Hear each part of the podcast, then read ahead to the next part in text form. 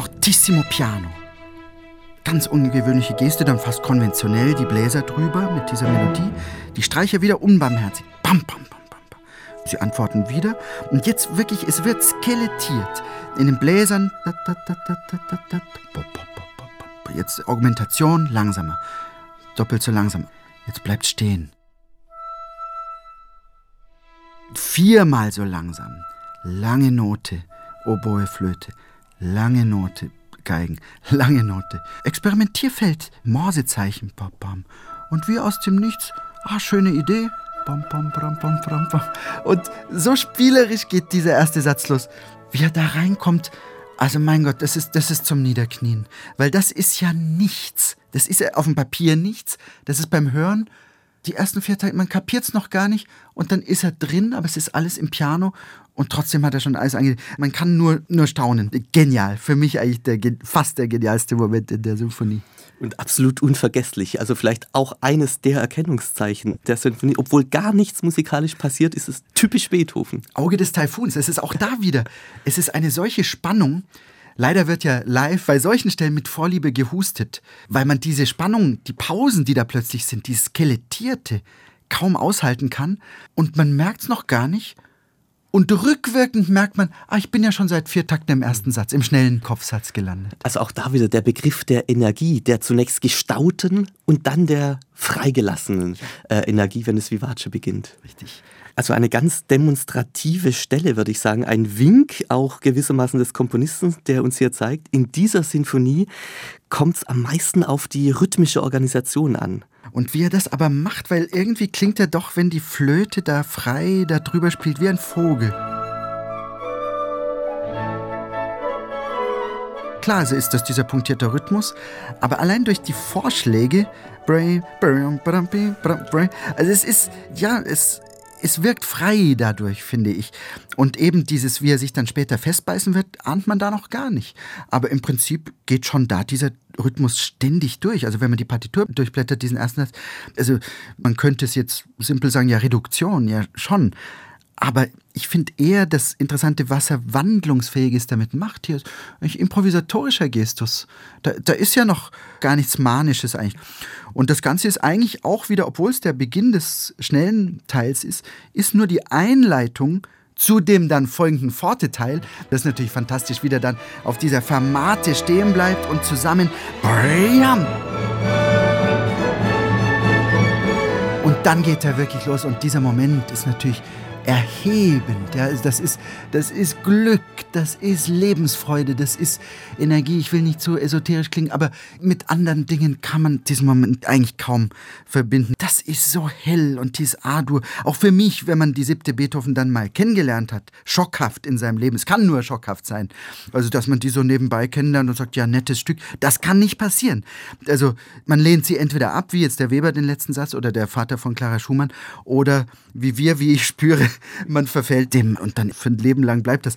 Aber im Prinzip, was ich meine, ist eben Anfang des schnellen Satzes, aber es ist auch nur eine Introduktion zu etwas, was dann eben erst die Energie sozusagen durch diesen, durch diesen Moment. Was für ein Moment. Und Beethoven nutzt diese kleinen Zellen, diese rhythmischen Muster immer wieder, also auch im weiteren Satzverlauf des ersten Satzes, zu Beginn der Durchführung etwa. Da ist er auch wieder so eine Reduktion auf den wesentlichen Rhythmus und der wird dann über Takte hinweg gehalten.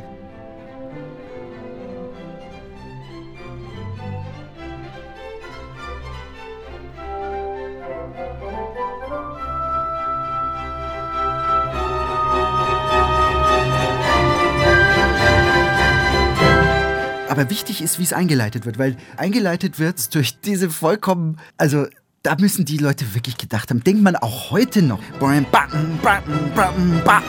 Pause.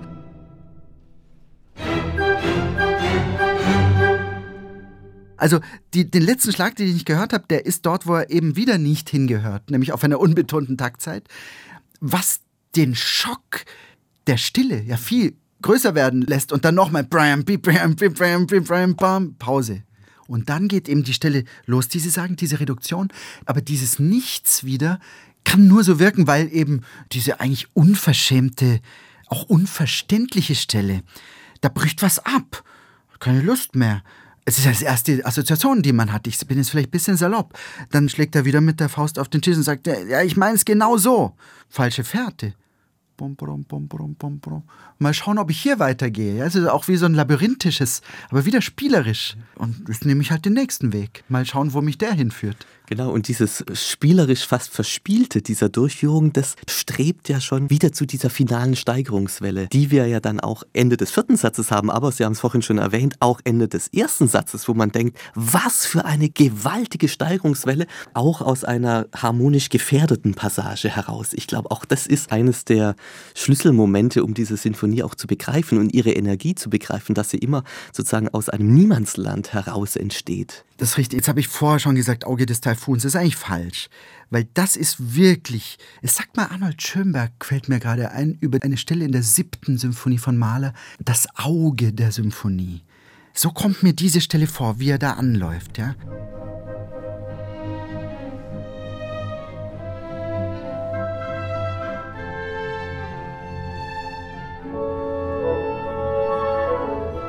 Weil da ist ja gar nichts. Da ist dieser ewige, liegende Orgelklang. Flöte, Klarinetten, Fagotten, tiefes Horn, ewiger Klang. Dann kommt da langsam ein Rhythmus rein. Und dann die Trompeten und Pauken im Piano. Clock, Clock. Also die sind ganz verloren.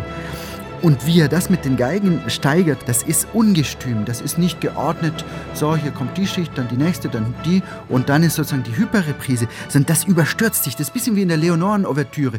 In der Leonoren-Ouvertüre kommt es mir immer vor, wie ein Sklave auf der Galeere sagt, pass mal auf, das Tor ist offen, wir sind frei. Die anderen kriegen es noch nicht mit. Und dann ist natürlich Chaos.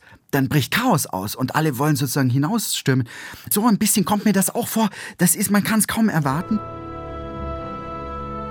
und unten wieder, und das ist Parallele zum vierten Satz, wo wir darüber gesprochen haben, dass man schon längst in A-Dur angekommen ist und die tiefen Rumoren da noch chromatisch rum, das eindeutige Parallelstelle zu diesem tiefen Rumoren der tiefen Streicher und wie beglückend dann endlich im Fortissimo dann dieses gemeinsam und diesmal haben sie dann auch wirklich mal vier Takte zusammen, Fortissimo, bam, bam, bam, bam, bam. Also das ist etwas so, so beglückendes und wieder ganz gefasster Schluss, drei Schlussakkorde, Schluss und ja, es ist alles gesagt, von Beethovens Seite zumindest.